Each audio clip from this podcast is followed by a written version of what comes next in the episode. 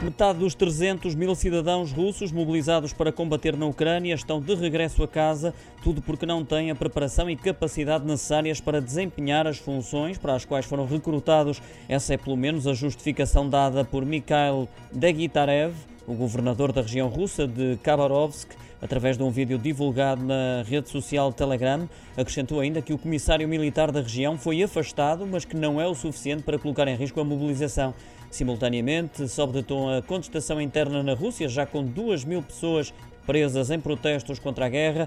Também os oficiais russos vão mostrando desagrado. É o caso de Valentina Matvienko, presidente do Conselho da Federação, que referiu que a mobilização de populares é absolutamente inaceitável.